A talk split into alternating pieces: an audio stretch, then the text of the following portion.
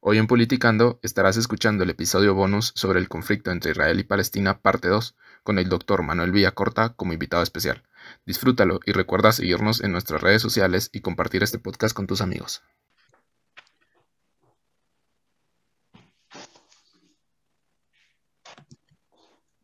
Bueno, muy buenas noches a todos los que nos están sintonizando el día de hoy eh, en esta segunda parte de eh, este conflicto, ¿verdad? Que estamos intentando eh, poder aclararles un poquito acerca del conflicto Israel, en Israel y Palestina, ¿verdad? Estamos muy contentos de poder estar aquí hoy. Yo no sé si me, me estás escuchando, Nicté, para que puedas dar la, la intro. Sí, sí, sí, sí, hola, ¿cómo estás? Excelente. Pues bueno, me gustaría, Fer, que tú pudieras presentar, ah, bueno, voy yo con la intro. Em, bueno, este tema realmente me, apasiona mucho. Em, mi nombre es Nicte García y soy comunicadora, la comunicadora del equipo. Y mm, realmente es un honor tener este espacio para poder platicar con el doctor Manuel Villacorta, que pues ya va a tener a bien mi, mi amigo Fer el presentarlo.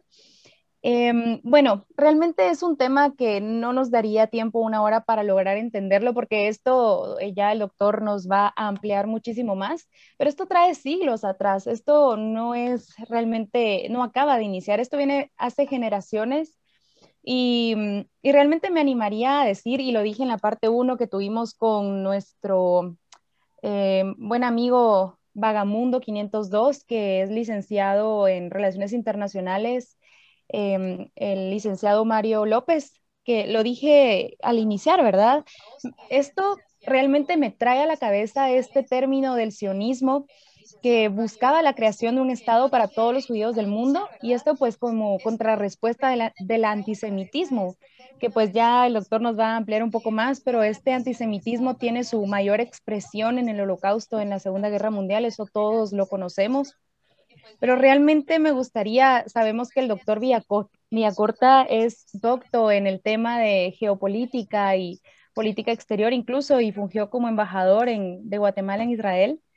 Realmente, doctor, podríamos iniciar con esta parte de que, pues sabemos que la tradición judía dice que la tierra de Israel está geográficamente en Palestina y también considerada tierra santa, pero desde el punto de vista geopolítico, doctor, ¿cómo, qué importancia tiene que en, esta área también converjan estas tres religiones politeístas que son los musulmanes, los cristianos y los judíos, para que se cree este conflicto que realmente pues ha mermado las tradiciones eh, de, los musulmanes, ha, incluso atentado con muchas, con, con realmente la forma de vivir de muchas personas en esta, en esta tierra.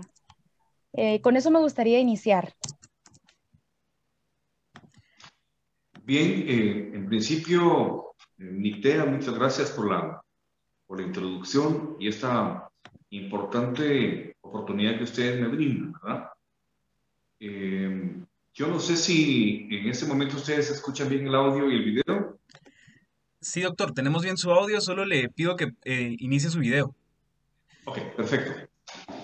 Miren, yo creo que este problema, eh, este tema, por ejemplo, es un tema que sí, en efecto, es extremo, en extremo complicado. Eh, particularmente porque más allá de los aspectos políticos que puedan incluir o que puedan influir en el problema, hay aspectos también emocionales, religiosos y eventualmente eh, una especie de fanatismo.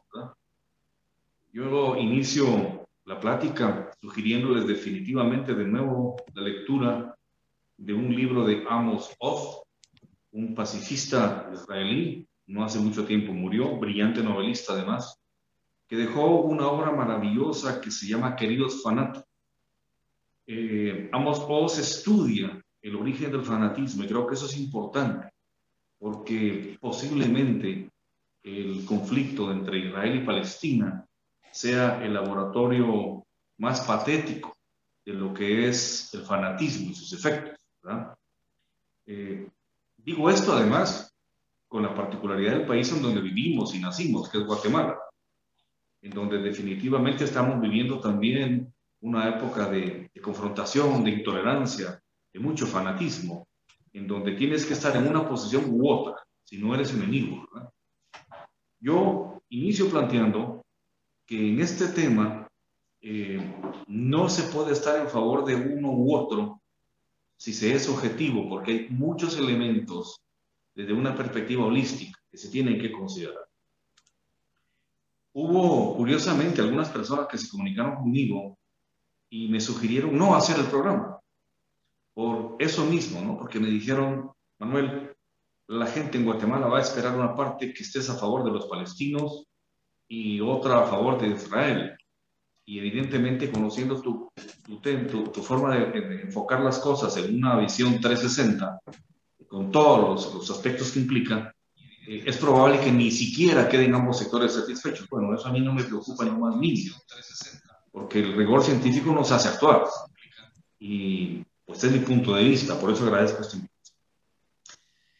Miren, eh, yo creo que el problema entre israelíes y palestinos tiene desde la perspectiva material la disputa de territorios, ¿no? que no es exclusiva a esa región. en la larga historia de la humanidad hemos tenido cantidad de guerras y las guerras, algunas más violentas, crudas eh, y pues delicadas que otras, ha sido básicamente la disputa del territorio. ¿verdad? Eso lo sabemos perfectamente. En tal sentido, la relativa pequeñez del territorio en donde conviven eh, israelíes y palestinos, pues eh, evidentemente no tiene la magnitud de otras guerras, como la Primera y la Segunda Guerra Mundial, por ejemplo, pero hay una guerra latente a veces, eh, diríamos, más siniestra, a veces más encubierta, con muy breves periodos de paz. Sintetizo entonces que el conflicto entre Israel y Palestina es un conflicto básicamente en donde el núcleo del mismo es la disputa de los territorios. Según los árabes, el territorio se debe llamar Palestina, mientras que los israelíes llaman a ese territorio Eretz Israel, la tierra de eh, el, centro de esta misma disputa es la existencia necesaria de dos estados, del Estado de Israel y del Estado palestino. A lo largo de este conflicto han habido actores, desafortunadamente, que no han tenido mucho éxito para conseguir la paz en la región. Eh, los israelíes y los palestinos, por ejemplo, como sujetos protagónicos, lo que se llamó el cuarteto sobre el Medio Oriente, que es Estados Unidos, es Rusia, la Unión Europea y la Organización de Naciones Unidas, la Liga Árabe, eso es importante considerar, y grupos palestinos como por ejemplo OLP, la antigua Organización para la Liberación de Palestina, Hamas, eh, Hezbollah, Al-Fatah y otras organizaciones. Estos son, diríamos, sujetos activos dentro del proceso que en sí se ha vivido Ahora, es muy particular el tema porque, a diferencia de otras disputas por territorios, eh, la lucha entre ambos, eh, entre ambos pueblos es ancestral, ¿verdad? Ambos han vivido momentos de violencia enfrentando a grandes imperios y han vivido también violencia entre ambos, entre sí mismos. Hay historiadores brillantes israelíes, por ejemplo, Shlomo San es uno de ellos, o el mismo Paul Johnson de la historia de los judíos, ¿verdad? Y, incluso historiadores y filósofos, como ha sido el propio Carlos Marx o Anna Hall, ¿no? Desde la diferente posición ideológica. Y encontramos también historiadores que hay que leer los palestinos, como Bishara Kader, por ejemplo, y eh, Sami Hadawi, que son eh, historiadores muy precisos la característica en estos eh, eh, historiadores para enfocar el tema es que el problema no es un problema contemporáneo, no es un problema reciente, es un problema histórico milenario. Y entonces aquí, para que tú interpretes este conflicto, tienes que ingresar a la historia misma, ¿no? A esas fuentes de la historia como pueden ser las fuentes escritas, una carta, documentos, pliegos, en fin, las fuentes orales, la, la tradición oral de pueblo en pueblo, recursos visuales, por ejemplo, como la fotografía, las pinturas, los mapas que se encuentran, o materiales como las propias construcciones u objetos. Yo recuerdo que cuando viví en Israel, uno de los grandes maestros que conocí y que se hizo muy amigo mío, Nahum Meger, eh, que tiene un libro maravilloso que se llama Cruzando el umbral de la esperanza, pacifista también. Me decía, es que aquí, en esta región del mundo, Manuel, hasta la arqueología es política. Porque cuando se detecta, por ejemplo, una moneda con un menorá judío y se detecta que esto tiene miles de años de existir, se prueba que sí había población judía en esta región. Lo mismo ocurre cuando se encuentra algo eh, arqueológico que prueba el asentamiento de palestinos en la región. Es decir, es un tema a la vez apasionante, dramáticamente complejo y a veces doloroso, pero muy apasionante para nosotros. Rápidamente yo les hago una, una, una, visualización del tema. Eh, recordemos que eh, hasta 1917 es esa región del, del, mundo estaba bajo la jurisdicción del Imperio Otomano, turco-otomano, pero ya había problemas entre población palestina y población israelí. Ya se empezaban a vivir algunos problemas, porque población israelí intentó desde ese momento retornar, ¿verdad?, hacia lo que siempre había sido su territorio, su patria, el Eretz Israel. Eh, pero los conflictos llegaron a un punto que el Imperio Otomano, además de su propio declive, como todos los imperios en el mundo, ya no pudo con el problema y fue delegado precisamente a un nuevo actor, como fue la Gran Bretaña, que instituye un mandato a principios del siglo XX, eh, precisamente en Palestina e Israel. Ahí eh, se, se, da la declaración de Balfour, en donde los británicos pues aceptan que debe haber un Estado también para el pueblo judío. Recordemos que las diásporas del pueblo judío son milenarias y que empiezan en, la confrontación incluso bíblica, histórica contra el imperio romano, y luego con las grandes cruzadas, en donde son expulsados nuevamente de, de su, su, patria original. Pero eh, la Segunda Guerra Mundial y el asesinato de más de 6 millones de judíos vino a generar una presión mayor para que existiera realmente un Estado para la población israelí y particularmente para poder reconcentrar a todos aquellos judíos que se encontraban en la diáspora en todas partes del mundo. Recordamos en el holocausto, por ejemplo, Dachau, Auschwitz, en Bergen-Belsen, en esos campos de concentración, en donde el holocausto fue terrible. Esto hizo realmente que tanto la población judía como la comunidad internacional, después de la Segunda Guerra Mundial, estuviese de acuerdo en que había necesidad de crear el Estado de Israel para aglutinar de nuevo, después de muchísimos años, lo que era ese país. Pero yo creo que es importante eh, recordar que se vuelve a dar un problema y eh, Gran Bretaña no logra manejar el conflicto, por lo que se le delega a Naciones Unidas que sea la encargada de resolverlo.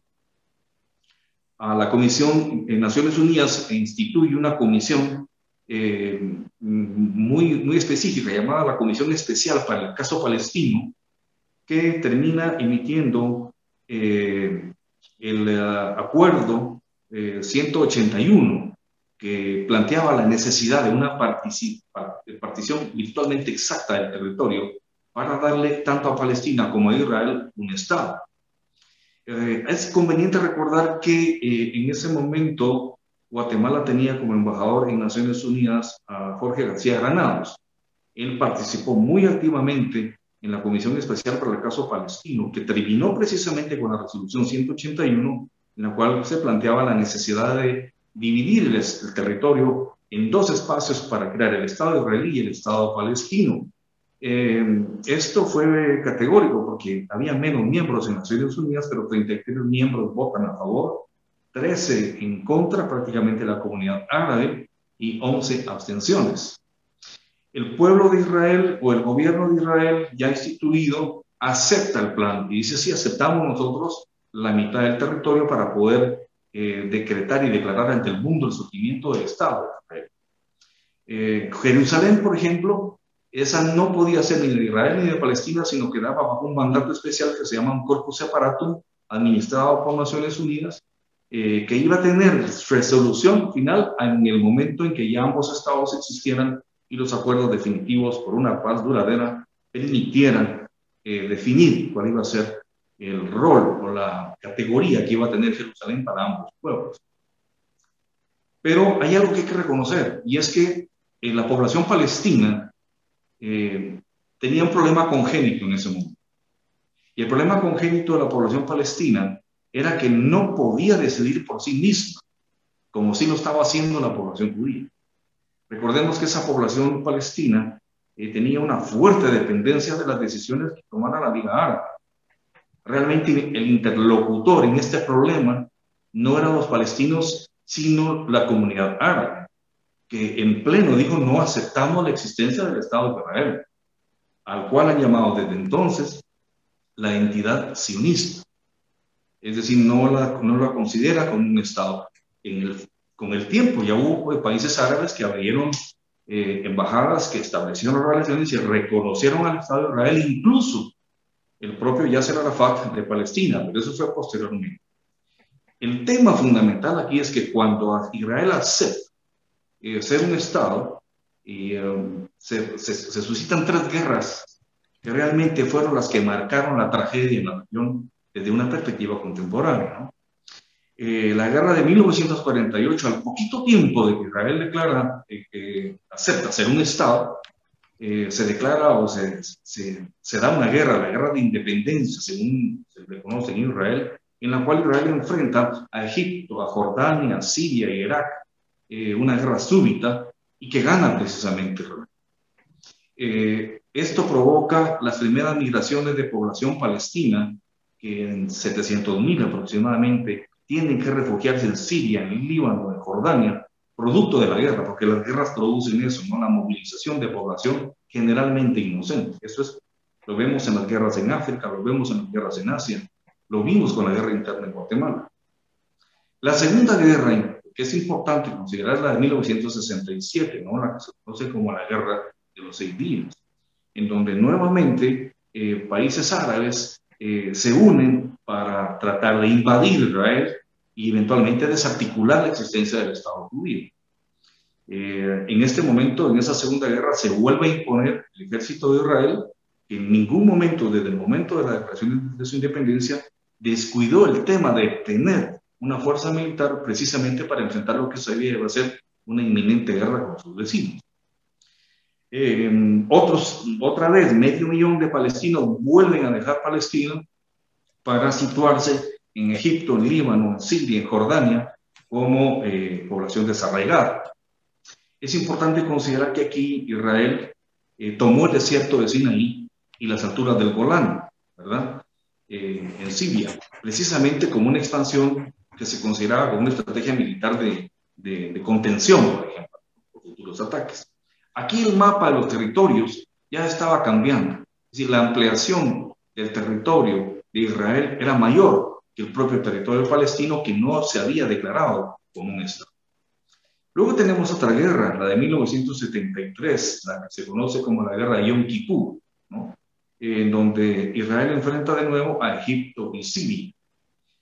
Lo que es importante es tener la rigurosidad científica, porque así es, de expresar que las tres guerras fueron propiciadas y pro, eh, pro, provocadas por los países árabes vecinos de Israel. No se puede decir, y esto hay que tenerlo con claridad, que Israel haya planificado guerras contra sus vecinos.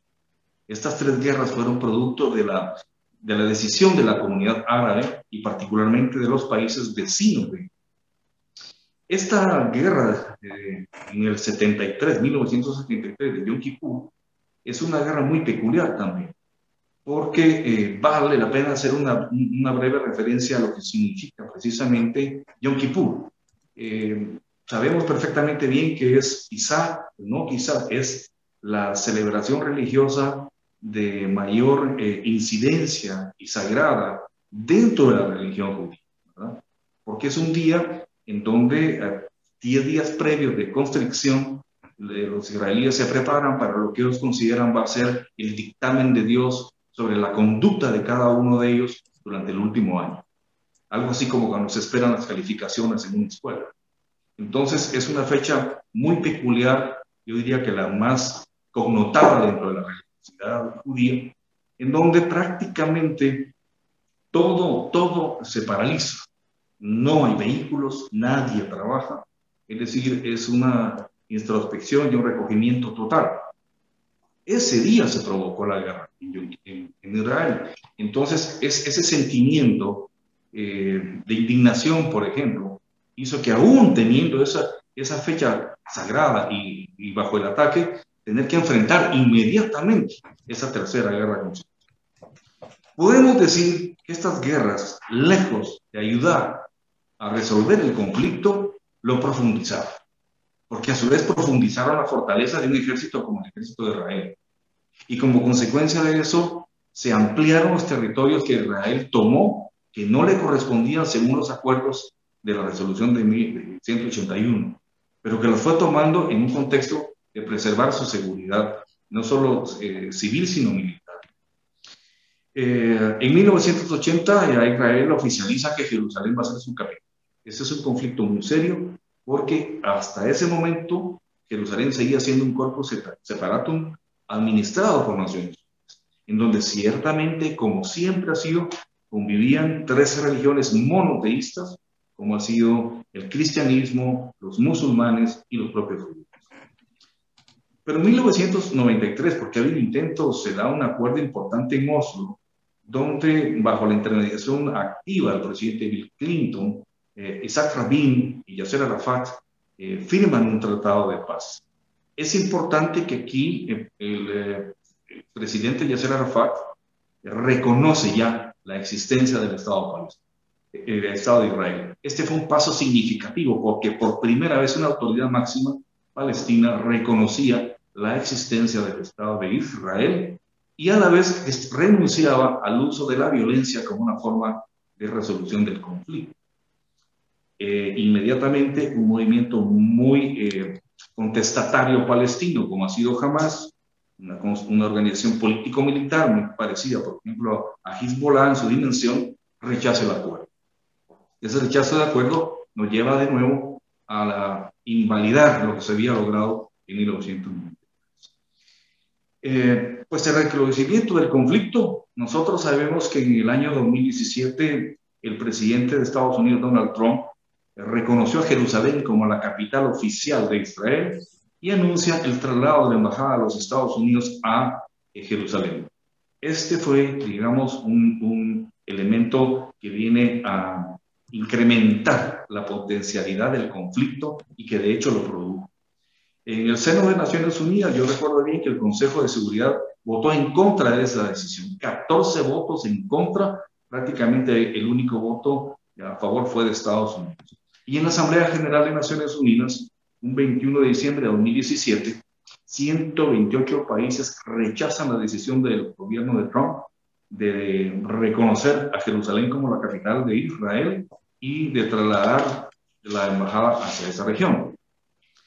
Entonces, haciendo una síntesis de esto, el tiempo es muy corto y usted me ha pedido que sea muy, muy, muy eh, rápido en la exposición, muchos detalles que tratar, espero que lo hagamos con las preguntas. Yo diría que hoy los principales puntos de conflicto son, primero, la demora, la postergación de la declaración del Estado palestino. Esto es el punto principal, la no declaración del Estado palestino. A pesar de que ya muchos países en el mundo reconocen el Estado palestino, este no va a tener vigencia real hasta que Naciones Unidas y el Consejo de Seguridad aprueben la existencia del Estado. Segundo problema que tenemos es la construcción de asentamientos de colonos judíos en todo lo que se conoce como la franja, el área territorial de Cisjordania. Ese es otro problema latente que ya hay construcciones de colonos judíos en asentamientos en territorio que, según el plan de partición, le pertenecen a, Palestina. Luego, eh, la Jerusalén sigue siendo un punto álgido y complejo porque sigue siendo un punto de disputa muy fuerte entre ambos, entre ambos estados. No digo todavía el Estado palestino en pero entre ambos actores.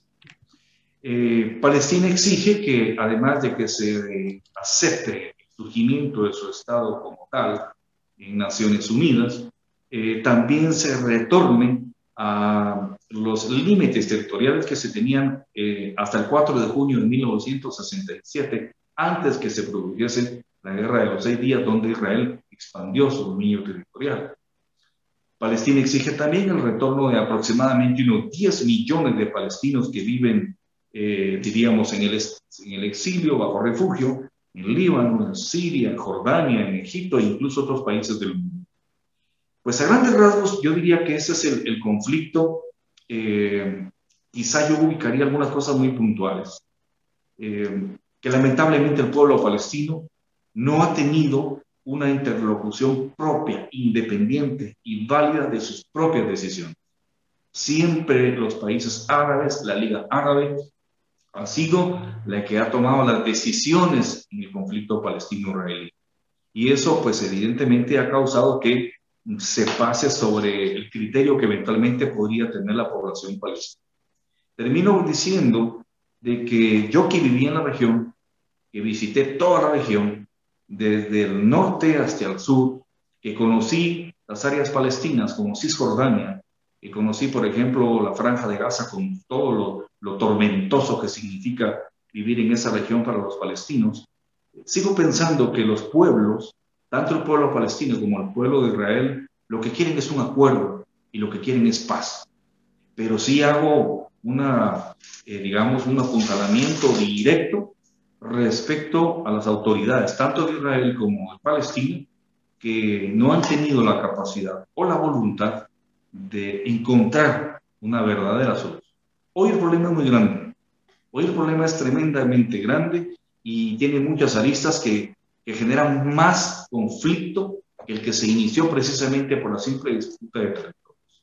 Hoy la situación es más compleja. Repito, ese retorno de los 10 millones de palestinos, eh, desmontar todos los asentamientos de colonos judíos en Cisjordania, el reconocimiento del Estado eh, palestino, por ejemplo, y el tema de Jerusalén, que es la ciudad sagrada de eh, no solo la comunidad palestina, sino de la comunidad árabe en general y musulmana, sino también de la población judía en, en ese territorio. Hasta ahí podría dejarlo para que ustedes puedan hacer algunas preguntas y quizá con ello podamos hacer algún tipo de ampliaciones. Claro, sí, sí, sí. Muchísimas gracias, doctor. Realmente, pues sabemos de la empatía que usted eh, mantiene con este público objetivo nuestro, que son los jóvenes. Sabemos lo, lo bien que, que ha explicado este tema. Nos dio un paseo por la historia de una forma digerida, que es justamente como nos gusta a nosotros en Politicando dar estos temas. Em, incluso qué bonito que haya cerrado con esto de que realmente la sociedad, no solo israelí, sino también palestina, me imagino, realmente ellos son los más golpeados con las políticas de ambos estados. Realmente imagino que la sociedad israelí y la sociedad palestina eh, han de estar cansados de que realmente sus estados inviertan incluso en cargamentos militares y en estas estrategias militares en lugar de brindarle los derechos humanos que realmente merecen ambas sociedades en ambos estados. Em, eso quería agregar de esto con lo que usted finalizó y me gustaría, doctor, preguntarle, realmente ah, usted mencionaba el papel de la comunidad internacional, iniciando incluso desde la declaración de Balfour con Reino Unido, y pues sabemos el papel de la ONU que ha tenido en este conflicto y también incluso nos dio un poco de, contexto respecto a lo que los gobiernos estadounidenses han influido en este conflicto. Sabemos que pues el presidente Obama de alguna u otra forma eh, tenía cierta empatía con el, con el Estado palestino a diferencia de su sucesor, el presidente Trump, que pues como usted bien lo dijo, decidió pues colocar una embajada en Jerusalén. Eh, mi pregunta es, ¿qué papel o qué impacto tiene entonces la comunidad internacional? Porque, por ejemplo, los quienes nos están viendo, ¿verdad? Como guatemaltecos dirán, bueno, ¿qué impacta en mí como guatemalteco este tipo de conflictos en el, realmente en el orden mundial y como comunidad internacional? Em, incluso recordando que el expresidente Jimmy Morales pues eh, realizó la misma acción del presidente Trump de colocar una embajada y de reconocer a Jerusalén como capital de Israel. ¿Qué impacto tiene esto entonces como comunidad internacional, no solo en los guatemaltecos, sino también en, todo el mundo que no está asociado directamente con Israel o Palestina, doctor? Bueno, mira, yo creo que no se puede calificar de negativa eh, la actividad que Naciones Unidas ha tenido desde su propia fundación. después de la Segunda Guerra Mundial. Pero sí es posible considerar que la Organización de Naciones Unidas eh, no ha jugado un rol protagónico más activo. Yo diría que cuando hablábamos de los actores de la comunidad internacional, también incluimos, por ejemplo, el propio gobierno de los Estados Unidos, porque el gobierno de Estados Unidos tiene una relación directa, indisoluble y permanente con el Estado de Israel. Hay una comunicación directa y muy fluida entre los políticos israelíes y los políticos de los Estados Unidos, independientemente que sea el Partido Demócrata o Republicano. Eh, por ejemplo, el mismo tema de, la, de Europa, los países europeos también tienen una responsabilidad muy grande en todo eso. Entonces, yo diría que la comunidad internacional realmente no ha hecho un esfuerzo lo suficientemente grande para eh, aportar la solución. Porque vemos con terror, con tristeza, con, con, mucha frustración cuando se producen estos enfrentamientos entre población palestina y población judía y entonces las Fuerzas Armadas, que ahora son mucho más eh, cualitativas eh, en los territorios de, de, Gaza, por ejemplo, y las propias Fuerzas Armadas, del, es el IDF, las Fuerzas de Defensa de Israel, cuando vemos obviamente que personas inocentes son las que terminan pagando esa factura con violencia y dolor, cuando vemos que explota un bus en Tel Aviv y que pues, muere mucha gente, cuando vemos que una, eh, eh, digamos, agresión armada del, del, IDF, pues también va a generar mucha muerte. Eh, niños palestinos, por ejemplo, es una impotencia, porque realmente yo reitero y lo creo, que los pueblos lo que quieren es paz. Estoy convencido, hablé con muchas gentes, tanto de la comunidad árabe palestina como de la población de Israel, y, y, no se puede, esto es importante, mira, no se puede plantear negro y blanco, no son dos actores que están contrapuestos, no es cierto.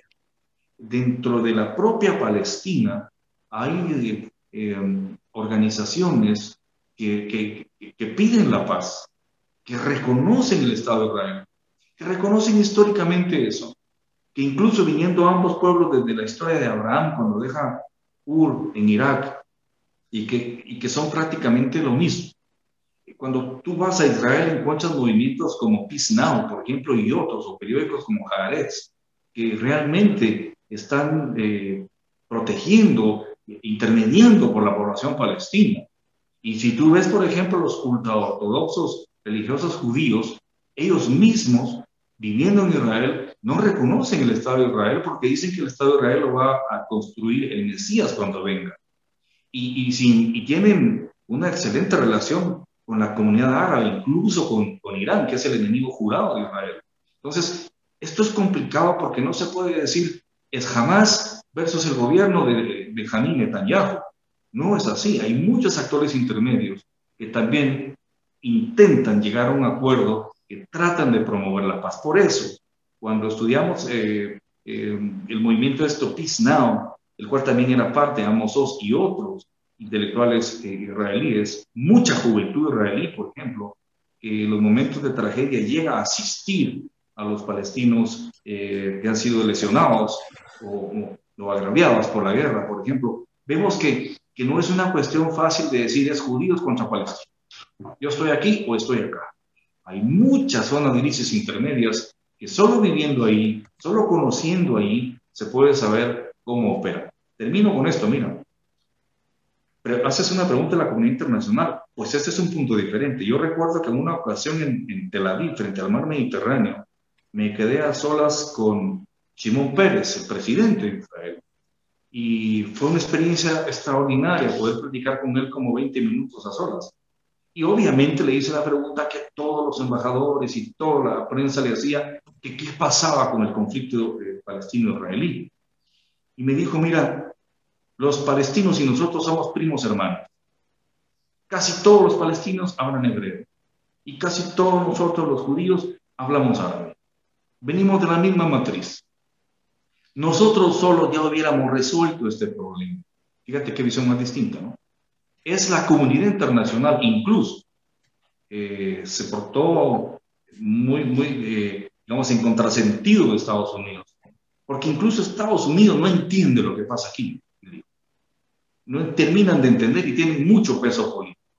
Si todos esos actores no estuvieran, y yo estoy convencido, me dijo que hubiésemos encontrado paz, un camino para el pueblo palestino y el pueblo de Entonces, vemos pues cómo eh, tampoco se puede pensar que va a ser la comunidad internacional la que puede resolver un problema que evidentemente los actores principales es el pueblo palestino y el pueblo de Israel. Pero como este conflicto ya se extendió, como significa dominación no solo territorial, sino geopolítica una región tan importante productora de petróleo, eh, pues tú ves, por ejemplo, con mucha pena y a la vez tristeza, porque así es, eh, el avance que se está teniendo en el armamisticio de, la, de propio Israel, que tiene gastos millonarios para mantener ese ejército, como también lo está teniendo, por ejemplo, los estados árabes, particularmente Irán. Entonces, lejos de ver que la solución podría estar ya cercana, nos damos cuenta que, que la confrontación se está llevando a extremos que no pintan precisamente, lamentablemente, la posibilidad de que en algún momento se pueda firmar una paz firme y definitiva entre ambos pueblos. Eh, sí, efectivamente. Buenas noches, doctor, y buenas noches a todos los que nos están escuchando. Mi nombre es Sergio Deschag. Y bueno, eh, yo quiero traer a colación algunas de las cosas que usted mencionaba anteriormente y manteniendo, manteniéndonos siempre en, en el área de la comunidad internacional y su rol dentro del conflicto. Eh, usted mencionaba que hay una relación directa y disoluble, y disoluble entre los Estados Unidos e Israel, independientemente del partido político que esté eh, en el poder, en, en la administración de, de, los Estados Unidos. Entonces quería saber Em, cuál es el interés geopolítico que hay entonces detrás del apoyo sostenido de los Estados Unidos a, Israel, porque creo que es muy importante también ver todo lo que está detrás del conflicto y qué es lo que lo maneja. Entonces quería saber eso, cuál es el apoyo que, eh, cuál, es, qué, cuál es el interés geopolítico que hay detrás de todo esto, eh, específicamente de Estados Unidos. Bueno, mira, eh, cuando tú lees el libro La diplomacia de Henry Kissinger, por ejemplo, y otros tratados internacionales sobre diplomacia, eh, tú te das cuenta que en la relación geopolítica, las grandes potencias, lo que tienen son intereses. Puede haber una relación de simpatía con otros países. Puede ser que la comunidad británica, la Commonwealth, tenga simpatía con aquellos protectorados que todavía tiene en algunas partes del mundo. Pero realmente lo que se tiene son intereses geoestratégicos y económicos. Yo diría que evidentemente Estados Unidos eh, interpreta de que la región, eh, digamos, musulmana, en esa parte de Asia, eh, hay intereses geoeconómicos muy importantes, particularmente en este caso el tema del petróleo y algunos canales, ¿verdad?, marítimos que son fundamentales para el comercio y para el tránsito marítimo. Es decir, es una región extraordinariamente importante dentro de la agenda global para Estados Unidos y para también Rusia y los propios europeos, porque ahí están metidos los franceses y los ingleses todo el tiempo. Entonces, yo diría que eh, la relación de Estados Unidos con Israel por parte de Estados Unidos es la manutención, el apoyo, la existencia de un socio estratégico de plena confianza que pueda estar en el área, en esa región del mundo árabe, que garantice precisamente eh, presencia de los Estados Unidos en un contexto de intereses muy complejo. Por ahí. Sin embargo, también hay que considerar que eh, Israel tiene eh, una, una, serie de, de conglomerados corporativos muy poderosos económicamente que tienen fuertes inversiones en Estados Unidos, particularmente en New York o en Texas incluso. Y eso ya genera, digamos, una correlación de simpatía nacional hacia Israel. Israel, por su parte, evidentemente sabe, si tú miras el mapa del mundo árabe y musulmán, te vas a dar cuenta que Israel en todo ese mapa es apenas un puntito. Entonces, Israel sabe perfectamente bien que la comunidad árabe particularmente ha insistido en la no existencia del Estado de Israel. Las tres guerras consecutivas que hemos hablado, la guerra de independencia en el 48, la guerra de los 16 días, la guerra de Yom Kippur, les demostró a, los israelíes de que pueden en cualquier momento eh, ser sujetos a una agresión externa. Eso está claro. Entonces, Israel, por su parte, mantiene una relación estrecha y estratégica como el gobierno de los Estados Unidos, porque se siente protegido como país al momento que una potencia como es Estados Unidos, primera potencia militar todavía en el mundo, es la que le sustenta el respaldo. Pues ahí hay una serie de intereses eh, pues que podríamos ampliar en un momento dado que se dan, pero creería yo que eh, con ello podemos eh, responder tu pregunta y el por qué entonces la relación entre Israel y Estados Unidos es tan estrecha, independientemente del gobierno que esté en Israel, sea el Likud, sea el Partido Laborista, o en Estados Unidos que sea del Partido Demócrata o del Partido Republicano. Eso está más allá de esa relación que evidentemente ha existido y seguirá existiendo, creo yo, en una forma indefinida. Wow, muchísimas gracias, doctor. Y gracias a quienes están conectados viendo este live acerca del conflicto de Israel-Palestino. Luego lo van a poder escuchar también en el Spotify como podcast. Y pues siguiendo con el tema, doctor, Em, me gustaría preguntarle, sabemos que incluso hay un actor importante en este conflicto que es la Organización para la Liberación de Palestina, hay otros actores como Hamas, no tengo claro y eso sí me gustaría preguntárselo porque no estoy segura si esta OLP fundada y liderada por Yasser Arafat luego se convirtió en el grupo radical Hamas, pero realmente pues obviamente usted mismo lo decía, lo que realmente busca en la sociedad israelí y palestinos, usted lo vivió a viva eh, de primera persona, lo que quieren es paz. Y lo que yo mencionaba, esto de los derechos humanos, que el Estado les asegure sus derechos humanos básicos. Entonces, eh, pues conocemos que la rabia palestina se puede entender por las constantes injusticias que se han cometido en su contra, pero ¿Esto es suficiente para justificar las acciones de algunos grupos de resistencia palestina que han cobrado vida también de civiles israelíes, doctor? Bueno, mira, lo que pasa es que yo hablando con varios estrategas, tanto en, Palestina como en Israel, eh, llegaban a la conclusión de que los actores políticos de ambos países siendo Palestina un país en proceso, hago la aclaración, eh, los actores políticos se benefician del conflicto. En alguna medida te voy a decir, lo mismo ocurrió en Guatemala, un conflicto interno, ocurrió en El Salvador. Ese conflicto a la larga era importante mantenerlo, tanto a la élite militar guatemalteca como a la comandancia guerrilla, porque eso les daba un protagonismo y una serie de, de potencialidades de poder muy grandes. Firmar la paz exige valentía. Firmar la paz exige humanismo. Y eso obviamente no es lo que mueve a las dirigencias, a estas oligarquías, independientemente de lo que sean.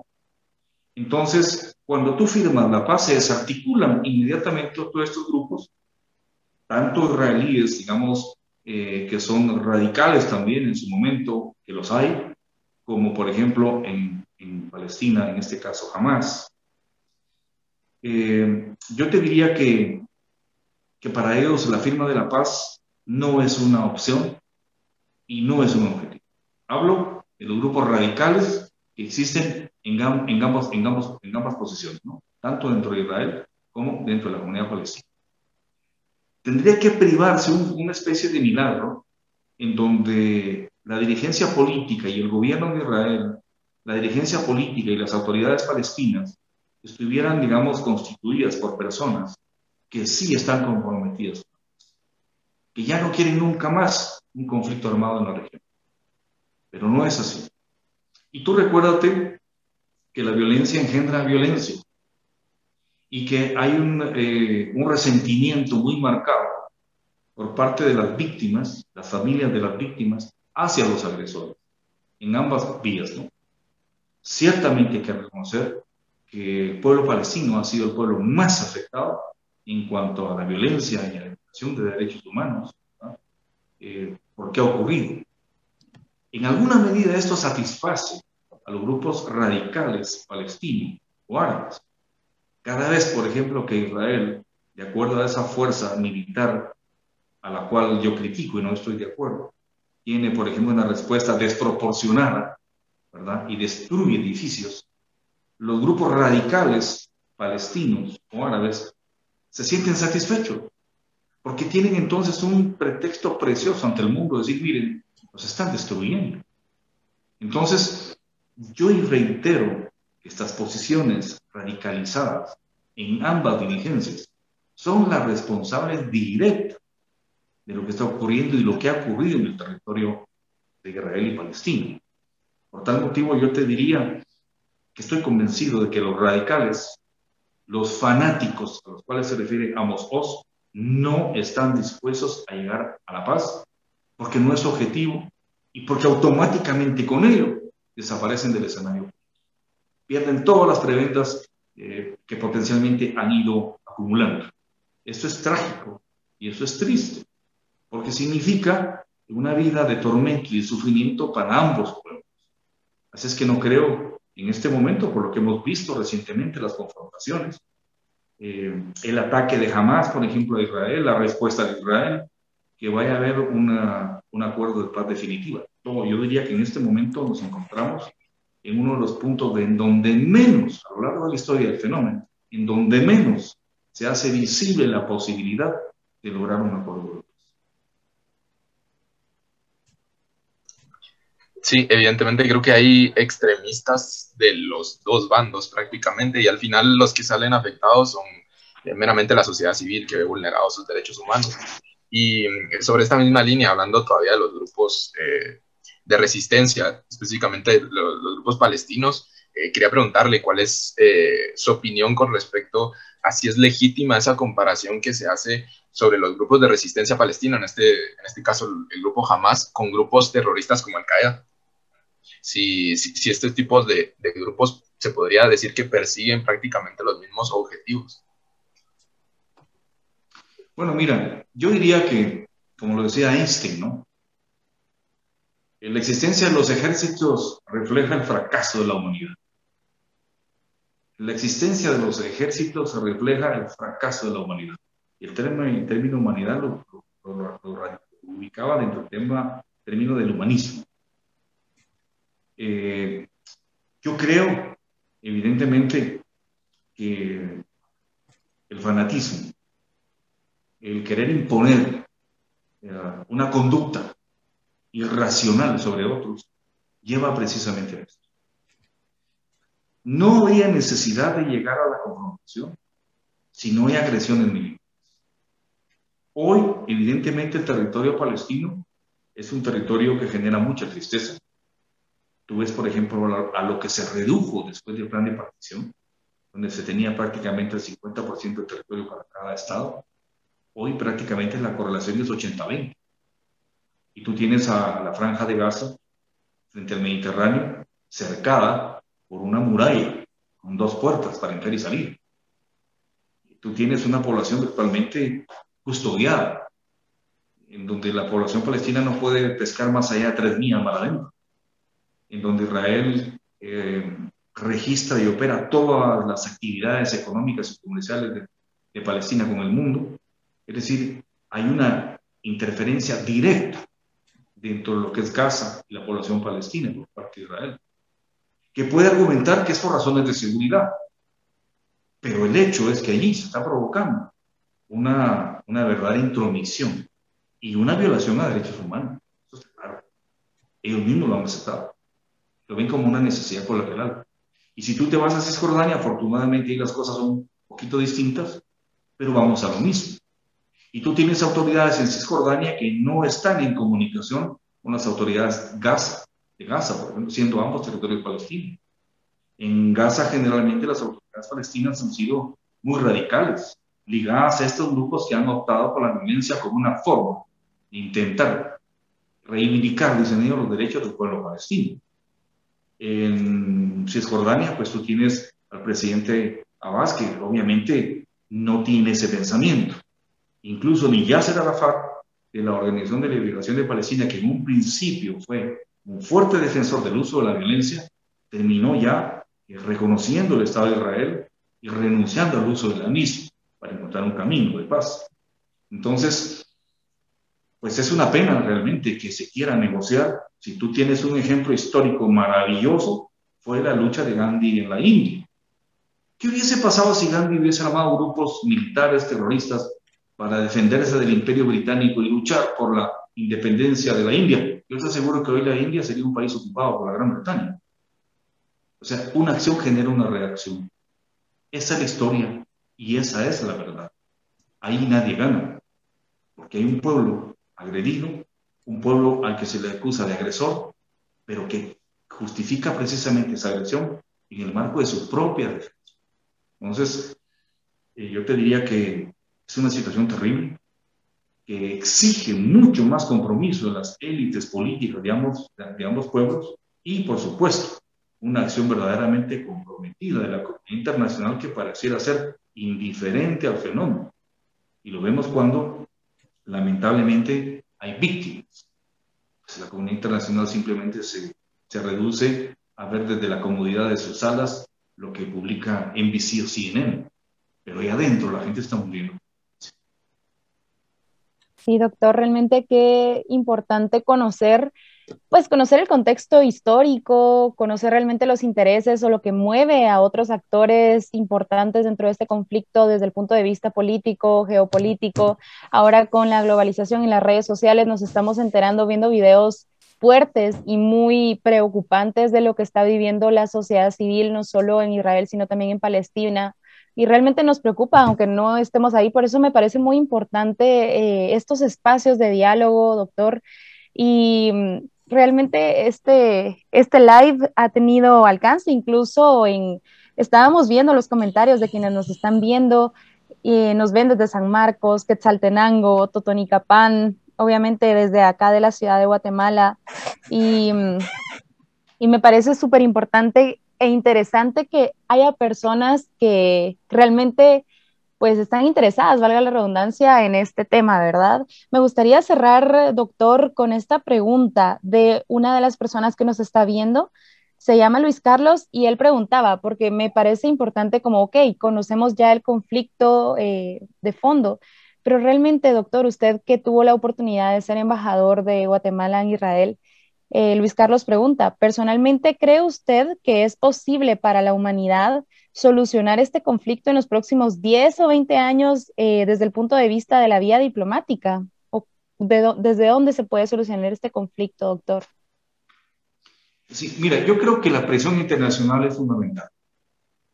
Yo descarto realmente de que se pueda encontrar una solución eh, totalmente independiente a partir de la interrelación de autoridades palestinas y autoridades israelíes y particularmente porque ya se han generado daños irreparables.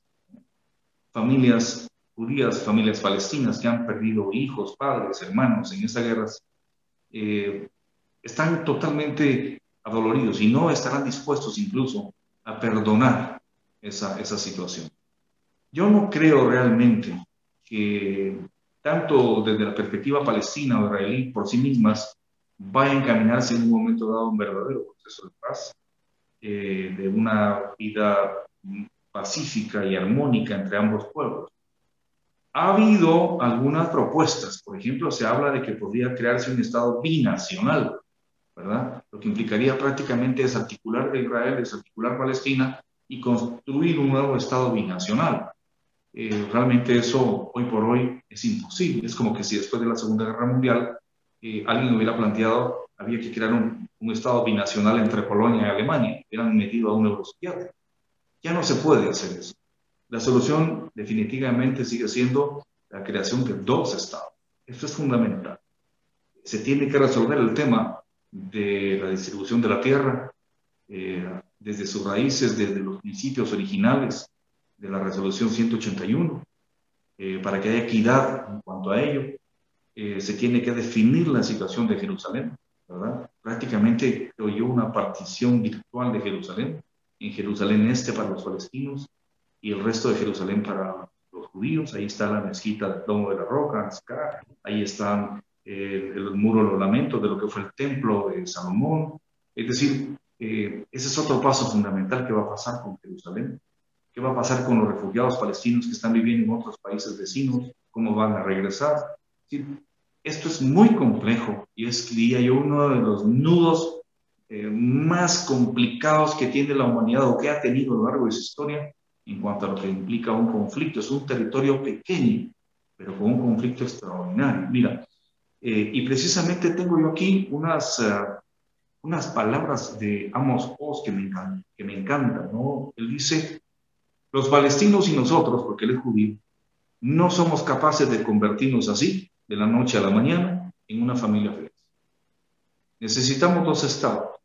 Con el tiempo tal vez haya cooperación, mercado común, federación, pero en una primera etapa esta tierra debe ser una casa y familiar.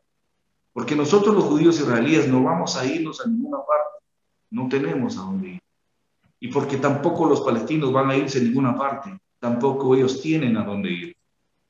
La disputa entre los palestinos y nosotros no es un western hollywoodense de buenos contra malos, sino una verdadera tragedia de dos justicias enfrentadas. El Estado de Israel tiene pleno derecho a su existencia y el Estado de Palestina tiene pleno derecho a su existencia. Estas voces, como la de Amos Oz, que es judío, son las que deberían ser escuchadas. Pero sabemos que lamentablemente unos tienen el poder y otros tienen la razón. Quienes tienen el poder son los que imponen las conductas.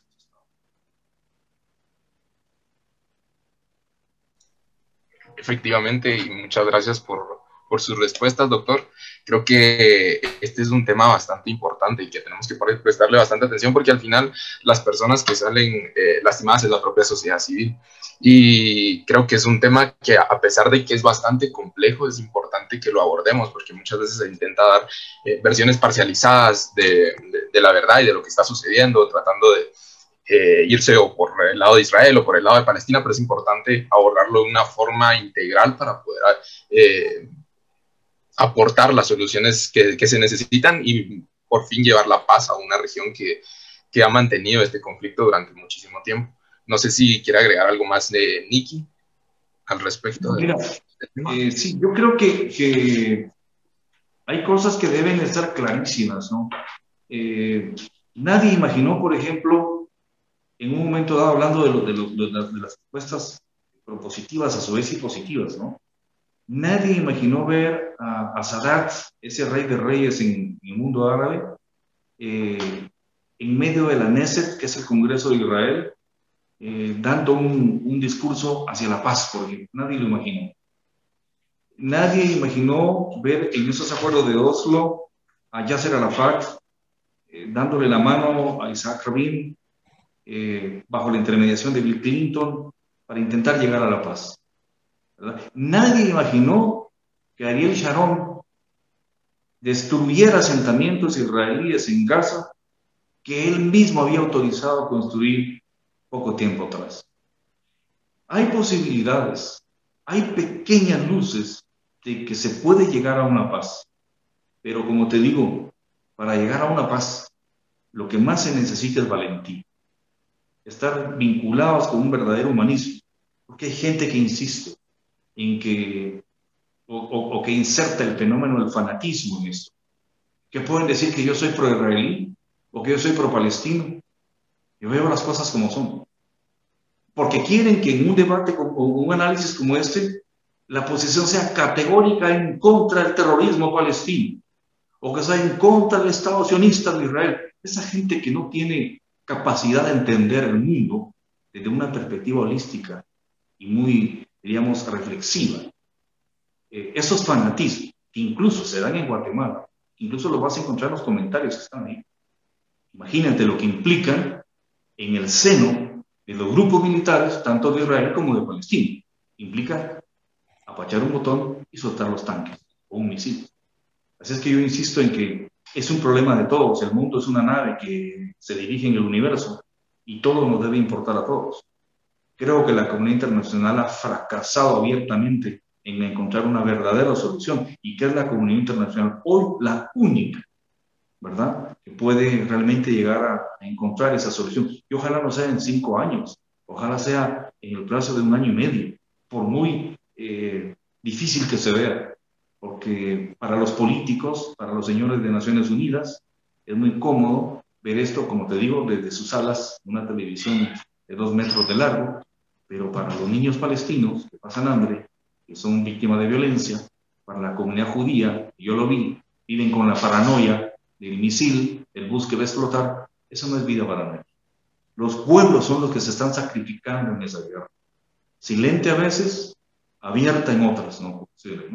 Yo creo que la comunidad internacional debe actuar más, más enérgicamente para comprometer a los liderazgos de ambos grupos a encontrar una paz definitiva y que incluso todos los actores, la comunidad árabe, Naciones Unidas, Estados Unidos, Rusia, la Unión Europea, se comprometan en nombre de todos los pueblos, de esos dos pueblos que sí necesitan ya un respiro después de casi 100 años de un conflicto que hoy por hoy cada vez eh, revela menos posibilidades de que se encuentre una verdadera paz en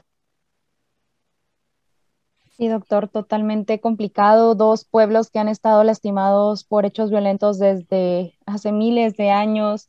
Eh, tengo entendido que aproximadamente en los últimos 20 años han muerto más de 1.200 israelíes y más de 8.500 palestinos. Em, me agrada mucho y valoro mucho el enfoque que usted le dio a la, al debate que tuvimos el día de hoy, a esta conversación aquí en Politicando, el no ser eh, radical de de dar un punto de vista pro-israelí o pro-palestino, sino realmente darnos un punto de vista muy objetivo. Gracias, doctor, por compartir este espacio con nosotros, los jóvenes que estamos interesados en promover este tipo de conversaciones para que otros jóvenes también se, sumen a este movimiento de, de, un aprendizaje político integral y holístico, como usted mencionaba. Así que, Sibri, creo que tú vas a dar unas palabras de, de cierre para, la, participación del doctor Villacorta. La verdad es que no me queda más que agradecerle al doctor Villacorta eh, su tiempo, la verdad, como dice Nicky, qué bonito enfoque, la verdad es que un enfoque muy propositivo, un enfoque mucho de construcción, el que le dio el doctor Villacorta el día de hoy, creo que no quedan dudas eh, eh, acerca de, su, de, su, de su presentación, muy, muy, yo les yo estoy muy agradecido, doctor, y creo que hablo en nombre del equipo. Eh, hoy tuvimos, eh, para los que nos están escuchando en el podcast, solo quería agregar, tuvimos al doctor Manuel Villacorta, licenciado en política, ciencias políticas del USAC, estudios en comunicación social en Inglaterra, doctor en ciencia política y sociología de la Universidad Pontífica de Salamanca, España, ex embajador de Guatemala en Israel, ex candidato a la presidencia. Yo tuve el agrado de conocer al doctor Villacorta cuando estaba haciendo súper. De hecho, así fue como lo conocí con su esposa y es una persona a la que yo admiro mucho y no solo eso, sino que es una persona que es abierta al diálogo, abierta a, los jóvenes, abierta a poder tener una conversación. Eh, doctor, muchísimas gracias por estar aquí y la verdad es que estamos muy contentos y en los comentarios se refleja el cariño que le tienen. Saludos de todas partes de Guatemala. Definitivamente muchas gracias, doctor. Bueno, pues miren, jóvenes, eh, finalmente para despedirme, eh, Alejandra, Sergio, a ti, Fernando, que también te admiro mucho, eres un joven muy maduro eh, y que están haciendo un gran esfuerzo. Déjenme decirles que eh, me siento muy orgulloso de que existan jóvenes como ustedes. Afortunadamente son muchos los que están tomando la batuta de, este, de estos temas. En este caso es un tema de política internacional pero sé que ustedes han enfocado temas de política nacional, de problemas socioeconómicos de Guatemala. Es muy estimulante saber que en medio de esta situación que estamos viviendo, eh, por lo menos en Guatemala, ¿no? Eh, hay un grupo de jóvenes que sí está enfrentando el desafío de tratar estos temas y buscar soluciones, generar aportes, generar acuerdos, desintegrar esa polaridad tan ingrata que nos ha llevado a la división. Así es que para ustedes, de verdad, mi cariño y mi aprecio y espero que en cualquier otra oportunidad que sea posible eh, me inviten. Para mí es un privilegio compartir con ustedes. Les deseo mucho éxito a este proyecto de Politicando, que lleguen muy lejos, Guatemala también, al igual que Palestina, Israel, necesita profundas transformaciones, paz, ¿verdad? Y creo que es a través de las ideas del debate, del conocimiento, como podemos ir encontrándoles. Es que muchísimas gracias a la audiencia y tengan todos ustedes muy buenas noches. Bueno, muchas gracias a todos los que escucharon este capítulo bonus acerca del conflicto israelí-palestino. Quería corregir algo que dije en pleno capítulo. Dije que las tres religiones que convergen en esta área son religiones politeístas, en realidad son monoteístas. Quería dejar esto en claro para no confundir a ninguna persona. Y también invitarlos a que nos sigan en todas nuestras redes sociales. Estamos en YouTube, Facebook y aquí en Spotify como Politicando Guatemala. Y también estamos en Instagram como arroba politicandogт o en Twitter como arroba politicandogт1. Así que los esperamos a la próxima.